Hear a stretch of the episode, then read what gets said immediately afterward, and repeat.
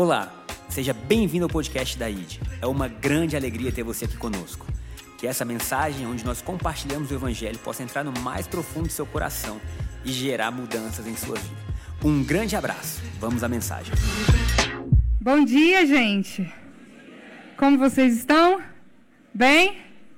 Vamos orar, Pai. Eu quero te dizer obrigada por aquilo que você decidiu fazer nesse lugar e nas nossas vidas hoje. E eu oro, Deus, para que eu não te atrapalhe, que você possa falar através de mim e para que você possa nos conduzir a toda verdade. Que possa ser uma manhã, Deus, onde a gente possa descobrir ainda mais, Deus, o teu amor, o teu evangelho. Nós te agradecemos e oramos em nome de Jesus. Amém. Amém.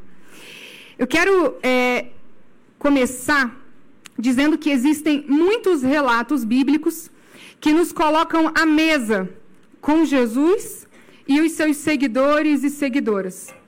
Tanto isso é, é real que ele foi acusado de ser é, glutão e beberrão.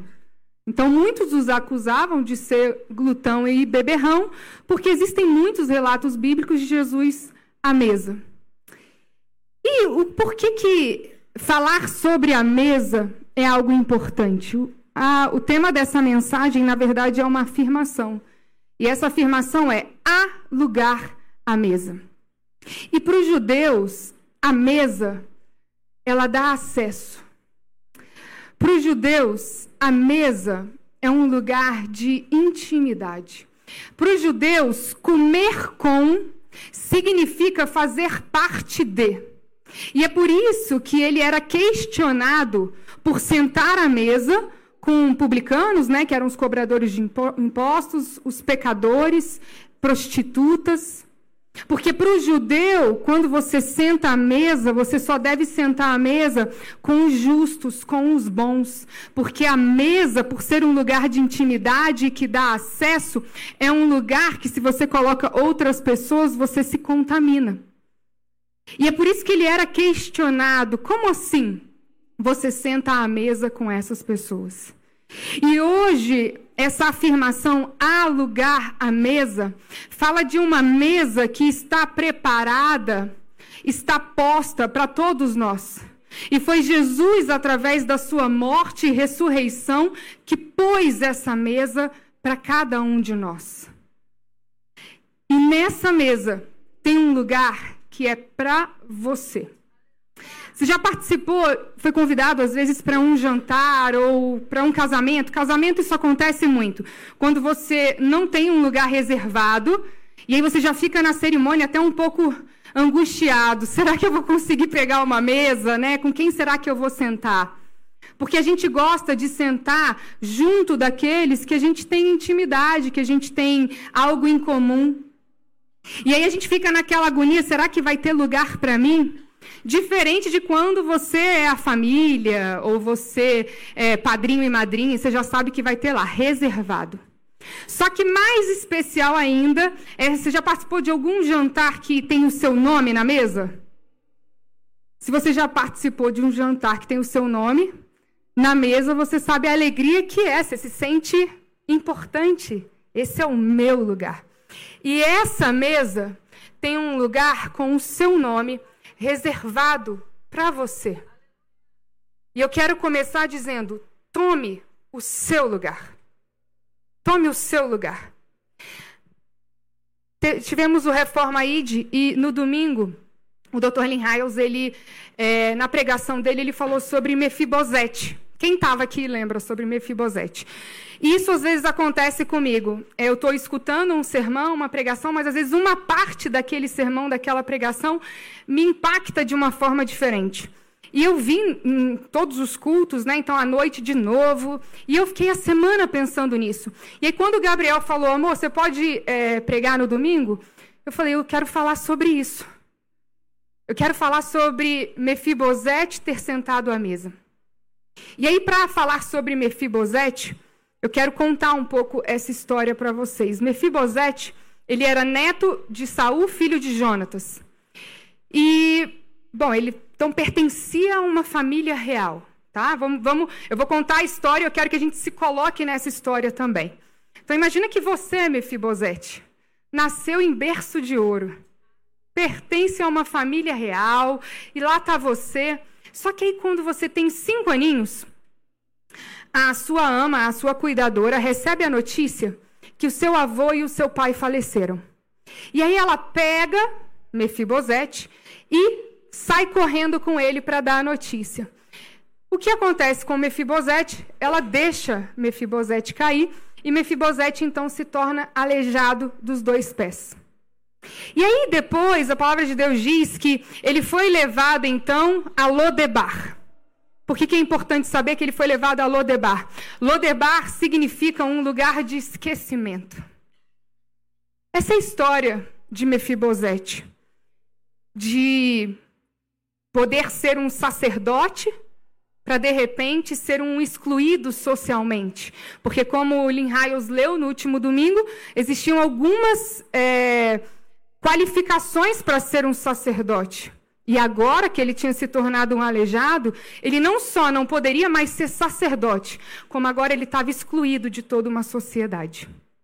E aí a gente vai ver a continuidade dessa história, nós vamos ler junto. 2 Samuel Já está aí. Certa ocasião, Davi perguntou: Resta ainda alguém da família de Saul a quem eu possa mostrar lealdade por causa da minha amizade com Jonatas? Então chamaram Ziba, um dos servos de Saul, para apresentar-se a Davi. E o rei lhe perguntou: Você é Ziba? Sou teu servo, respondeu ele. Perguntou-lhe Davi: Resta ainda alguém da família de Saul a quem eu possa mostrar a lealdade de Deus? Respondeu Ziba. Ainda há um filho de Jonatas aleijado dos pés. Para aí. Volta, por favor. Vocês percebem que Ziba não diz o nome dele? E a gente sabe como o nome ele fala de identidade. Então, na hora que ela vai responder, que ele vai responder, ele diz: Ainda há um filho, Jonatas, aleijado dos pés. Não dá nome para ele. Vamos para o próximo. Onde está ele? perguntou o rei. Ziba respondeu: Na casa de Marqui, filho de Amiel, em Lodebar. Então o rei Davi mandou trazê-lo de Lodebar. O rei Davi então tira ele de um lugar de esquecimento. O rei Davi então tira ele de um lugar de tristeza. O rei Davi então tira ele de um lugar que não era o lugar para o qual ele tinha nascido. Quando Mefibosete, filho de Jonatas e neto de Saul, compareceu diante de Davi, prostrou-se rosto em terra. Mefibosete, perguntou Davi. Davi faz questão de chamá-lo pelo nome. Davi faz questão de, naquele momento que encontra com Mefibosete, resgatar e restaurar a identidade e a dignidade dele. E ele respondeu: Sim, sou teu servo. Não tenha medo, disse Davi, pois é certo que eu tratarei com bondade por causa da minha amizade com Jonatas, seu pai. Essa palavra bondade é a palavra do hebraico excede, que significa misericórdia, que significa graça, que significa um amor que é constante. Então o que ele está dizendo é: eu vou te tratar com um amor que é constante. A gente acabou de cantar sobre um amor que não é indeciso, sobre um amor que não é frágil, sobre um amor que não é passivo. E aí está Davi dizendo para Mefibosete: eu vou te tratar com um amor constante. Vou devolver-lhe todas as terras que pertenciam a seu avô Saul, e você comerá sempre a minha mesa. Primeira vez que ele fala isso. Mefibosete prostrou-se e disse: Quem é o teu servo para que te preocupes com um cão morto como eu? Então o rei convocou Zibe e disse-lhe: Devolvi ao neto de Saul, seu senhor, tudo o que pertencia a ele e à família dele. Você, seus filhos e seus servos cultivarão a terra para ele. Você trará a colheita para que haja provisões na casa do neto do seu senhor. Mas Mefibosete comerá sempre a minha mesa, segunda vez. Ziba tinha 15 filhos e 20 servos. Então Ziba disse ao rei: O teu servo fará tudo o que o rei meu senhor ordenou. Assim Mefibosete passou a comer à mesa de Davi terceira vez, como se fosse um dos seus filhos. Para aí como se fosse um dos seus filhos. Essa palavra aqui para nós, traduzida como filhos, é uitilésia. Essa palavra uitilésia, uiti é de filhos, lésia é posição. Eu vou colocar Mefibosete na posição de filho. Essa mesma palavra é a palavra utilizada quando Deus nos adota e hoje nós somos filhos de Deus. É a mesma palavra. Vamos para o próximo. Então Ziba. Não, já foi. O 13, por favor. Então Mefibosete, que era aleijado dos pés, foi morar em Jerusalém, pois passou a comer sempre à mesa do rei, quarta vez. Pronto, até aí. Nós sabemos que é, Davi, ele é um dos escolhidos para revelar Cristo no Antigo Testamento, então Davi é uma figura de Jesus, ele é um tipo de Cristo. Então, o que na verdade, o que Davi está fazendo com Mefibosete é exatamente o que Cristo fez conosco. Então agora nós sabemos que não importa o que está embaixo da mesa, não importa qual é a deficiência. A deficiência de Mefibosete era uma deficiência que a gente podia ver, mas existe muita coisa que a gente não consegue ver. Mas ele é convidado agora a sentar à mesa e é come, começa a ser tratado como filho do rei. Essa é a realidade da minha vida e da sua vida. Então há um lugar à mesa. Esse lugar é seu. Tome esse lugar. E aqui, gente, através dessa história, nós estamos vendo exatamente o que acontece nessa mesa, acontece restauração, acontece perdão, acontece um amor que ele é constante. Só que é muito importante a gente é, entender que esse lugar que existe para nós, a mesa, é um lugar que foi conquistado para nós através da cruz. Então eu não posso ganhar esse lugar. Não é como naqueles filmes americanos, quando aquele jovem vai para o refeitório e que ele fica, né? Se ele é o excluído, ele fica, puxa, e agora, né? Ninguém quer que eu sente na mesa. É diferente. Porque nessa mesa você é convidado não pelo que você faz. Não é sobre a sua qualificação, não é sobre quão bom você pode ser ou quão bom você não está conseguindo ser. O que garantiu esse lugar à mesa para você foi o próprio sangue de Jesus. Eu vou fazer um, um mostrar uma coisa para vocês para exemplificar. Quanto vale essa nota? Vocês estão em dúvida? 100 reais.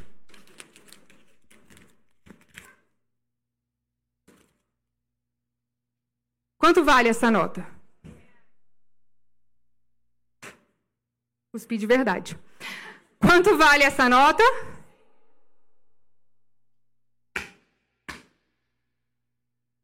Quanto vale essa nota? Porque o que confere valor à sua vida não é o como você está, é o que Cristo fez. Então, existe um lugar nessa mesa para você porque ele decidiu que teria. Então você não conquistou esse lugar, conquistou? E essa mesa é para você. E isso me faz lembrar de João. Porque é interessante que João, quando ele descreve a si mesmo lá no Evangelho de João, ele, ele, ele, ele se descreve como aquele a quem Jesus amava. Só que quando a gente olha para a história de João, ele poderia se descrever de umas formas mais importantes. Porque vamos lembrar que João foi o único que não abandonou Jesus. De todos os discípulos, todos ficaram com medo e atemorizados e abandonaram Jesus na crucificação. Mas João estava lá. Vamos ler no Evangelho de João, capítulo 20, versículo 2. Então correu ao encontro de Simão Pedro e do outro discípulo. Então aqui está falando sobre a ressurreição. Maria Madalena, então, correu ao encontro de Simão, Pedro do discípulo. Aquele a quem Jesus amava. Gente, ele escreveu isso sobre ele. Vocês estão entendendo? Mas ele poderia então ter escrito Pedro e de outro discípulo, o único que não abandonou Jesus. Poderia ou não poderia? Era verdade?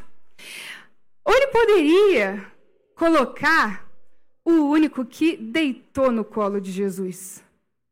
Grande honra é ou não é? O único. O único que está escrito que deitou no colo de Jesus foi João. Ele poderia ter se definido assim.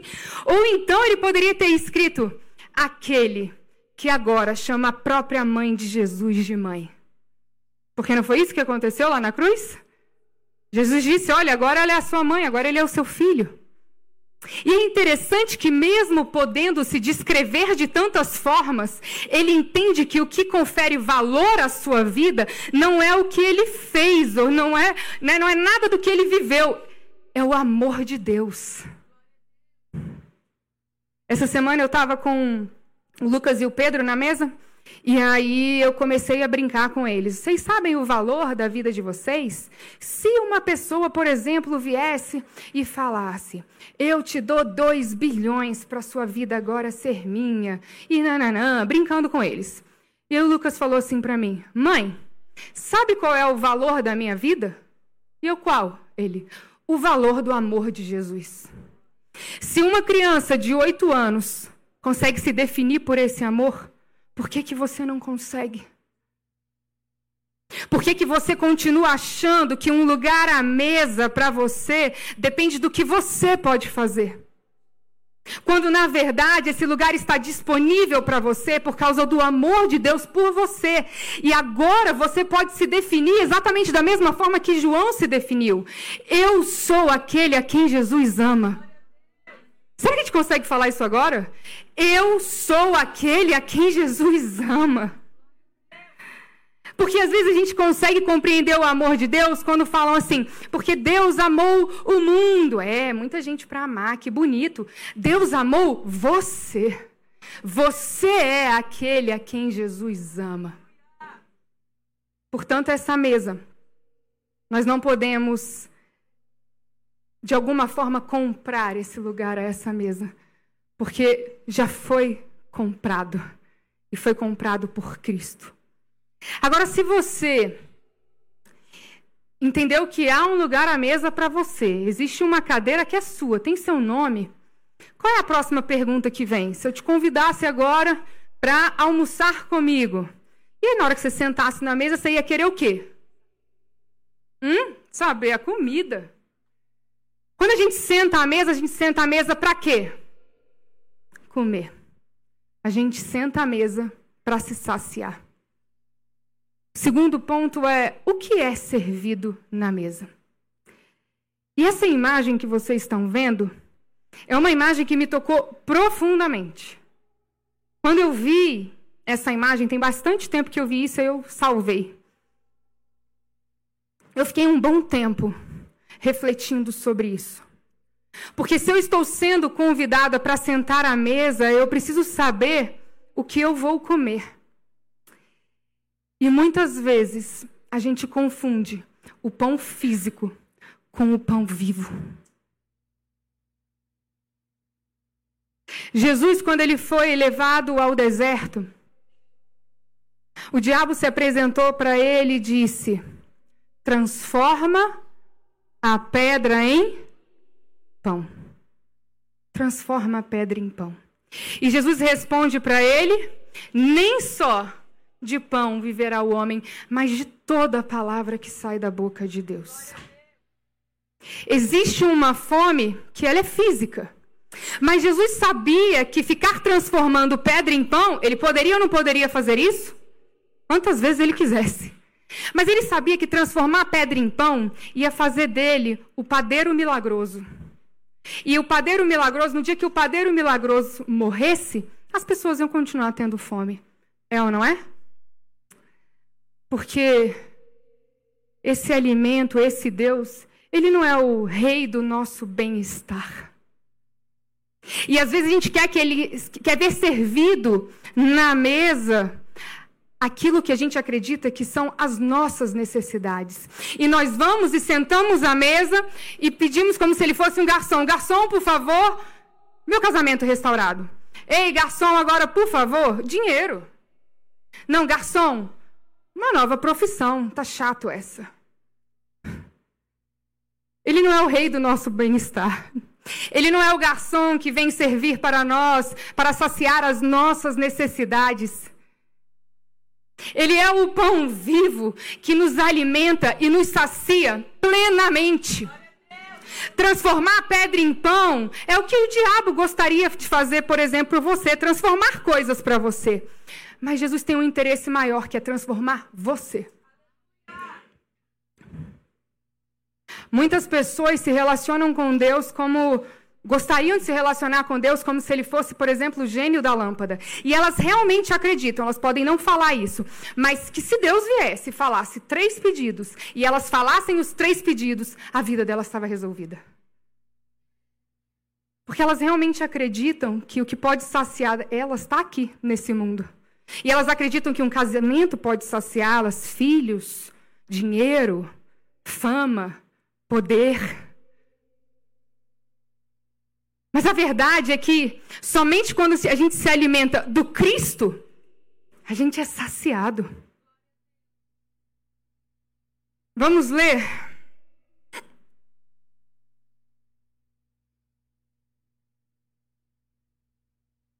João 6,35. Então Jesus declarou: Eu sou o pão da vida, e aquele que vem a mim nunca terá fome. Aquele que crê em mim nunca terá sede.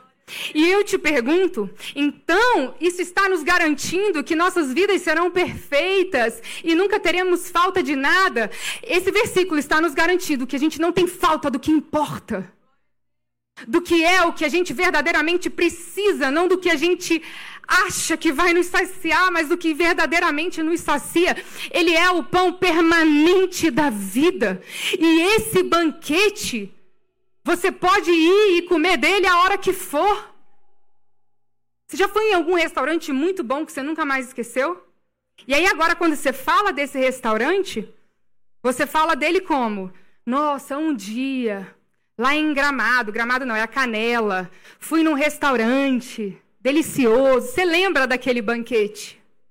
Mas o que eu estou dizendo para vocês é que esse banquete está sempre disponível. E você pode sempre se alimentar dele. Ele é o pão permanente da vida.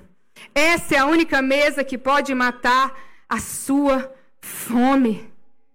Quem lembra da mulher samaritana? Ela estava lá naquele poço e o que, que ela foi fazer naquele poço? Buscar água, porque existia uma sede física. Mas Jesus, quando encontra com ela, percebe a sede existencial. E ele diz: quem bebe dessa água, água física, volta a ter sede.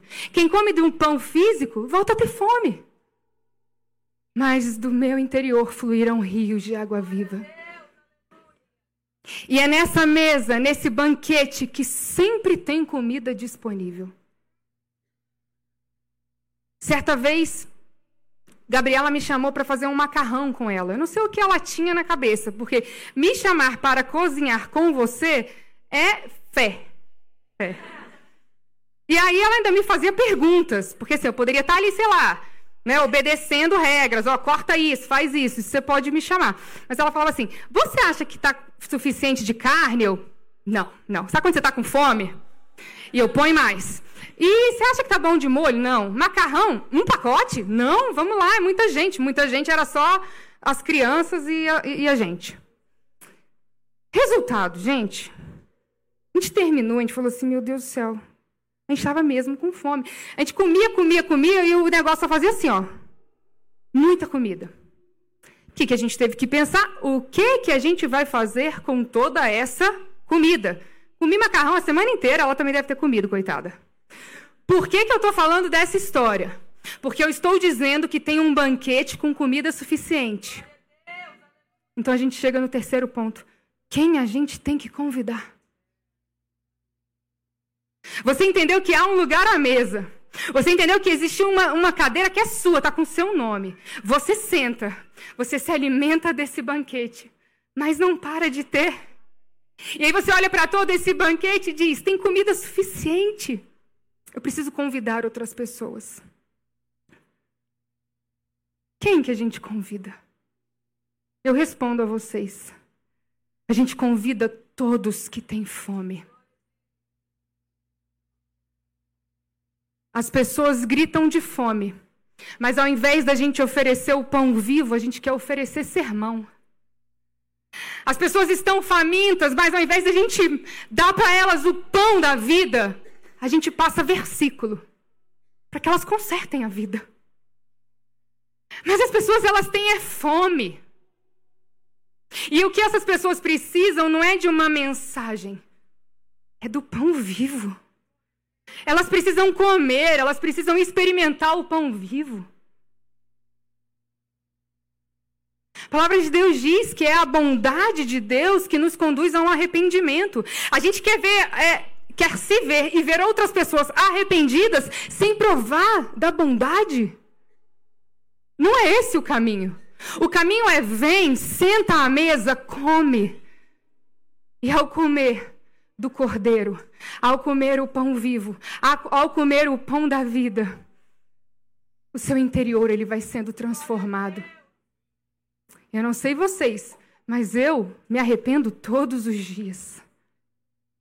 Como eu disse, na história de Mefibosete, estava muito claro qual era a deficiência dele. E a sua? E o que você pensa? Que ninguém sabe, mas você sabe.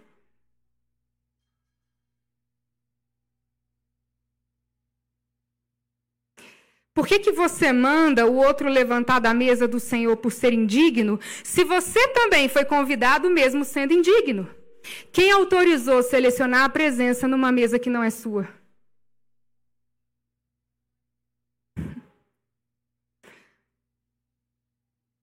Eu me recuso a rejeitar a graça de Deus. Eu me recuso a rejeitar a cruz de Cristo. Eu me recuso a rejeitar esse amor. Eu me recuso a rejeitar esse favor. E eu não sou a primeira que estou dizendo isso. Vamos ler Gálatas? Gálatas 2, 21. Não anulo a graça de Deus, pois se a justiça vem pela lei, Cristo morreu inutilmente. Vocês lembram a imagem do Cristo sendo servido? Foi inútil a morte dele?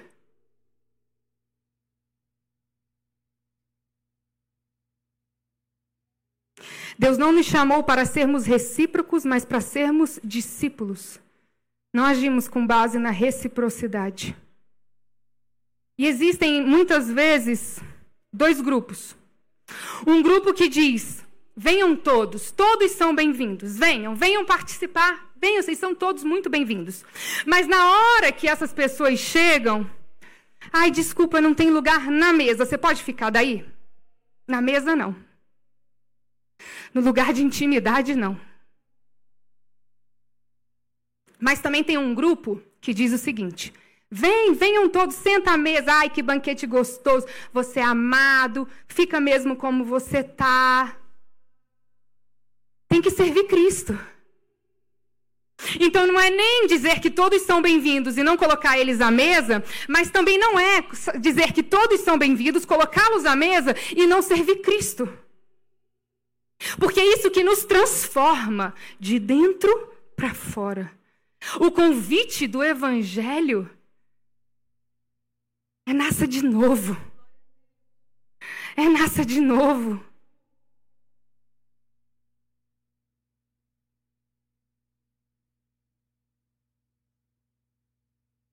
Para finalizar,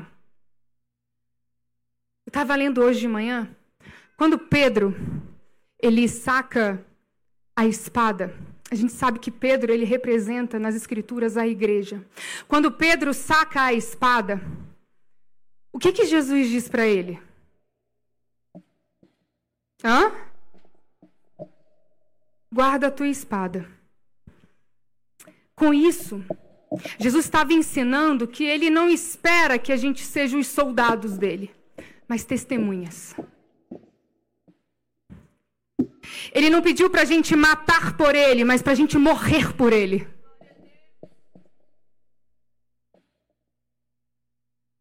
Vamos ler sobre o nosso ministério? 2 Coríntios 5, 18 e 19.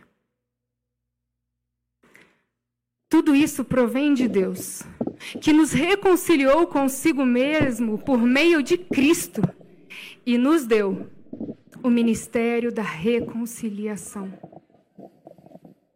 Ou seja, que Deus em Cristo estava reconciliando consigo o mundo não levando em conta os pecados dos homens, aleluia, e nos confiou a mensagem da reconciliação. Essa é a nossa mensagem. Avise a todos a mesa. E não é uma mesa que você vai chegar e talvez você tenha que colocar a sua cadeirinha ali, porque não tem um lugar para você. Tudo bem, importante é estar tá aqui. Não. Tem seu nome, é para você sentar, toma o seu lugar nessa mesa. Mas entenda que o que está sendo servido nessa mesa é Cristo e o Cristo te transforma. O Cristo não te deixa da mesma forma. É um absurdo dizer que a mensagem da graça vai fazer as pessoas viverem uma vida qualquer, quando a mensagem da graça é: entrega a sua vida por mim. O jantar mais perfumado da Bíblia, da história, não foi perfumado por um religioso que sabia sobre a lei. Não foi perfumado por alguém que entendia muito sobre as coisas. Foi, perfumado por uma mulher pecadora que chega naquele jantar e se ajoelha e quebra aquele perfume inteiro nos pés de Jesus. E pega o seu cabelo e para a mulher judia não pode mostrar o cabelo. Mas ela pega o seu cabelo e usa o seu cabelo para secar. Ela estava entregando tudo, mas sabe por que, que ela entregou tudo? Porque ela encontrou tudo. Então, se a gente está falhando em amar, é porque a gente está falhando em entender o amor e o perdão dele por nós. Porque nesse mesmo versículo desse jantar perfumado, Jesus vira para aqueles fariseus e mestres da lei e diz: A quem muito é perdoado, muito ama. Será que você está consciente do perdão de Deus? Ou será que você muitas vezes está agindo como esse fariseu e dizendo: Eu? Quem precisa de perdão são eles. É você também. É você também. E aí, quanto mais a gente entender esse amor e esse perdão de Deus, mais a gente vai conseguir amar e mais a gente vai conseguir dizer: Ei, venham todos que têm fome, porque a gente tem para oferecer para vocês o pão vivo, o pão que vai te saciar, o pão que vai te transformar, o pão que não vai te deixar o mesmo. Vamos ficar de pé. Chegamos ao final de mais um podcast. Espero que essa palavra tenha trazido luz e direcionamento à sua vida. Caso você queira nos acompanhar mais de perto, baixe o nosso aplicativo ID Online. Também nos siga nas redes sociais, arroba ID Brasília, para saber tudo o que está acontecendo. Um grande abraço, nos vemos em breve.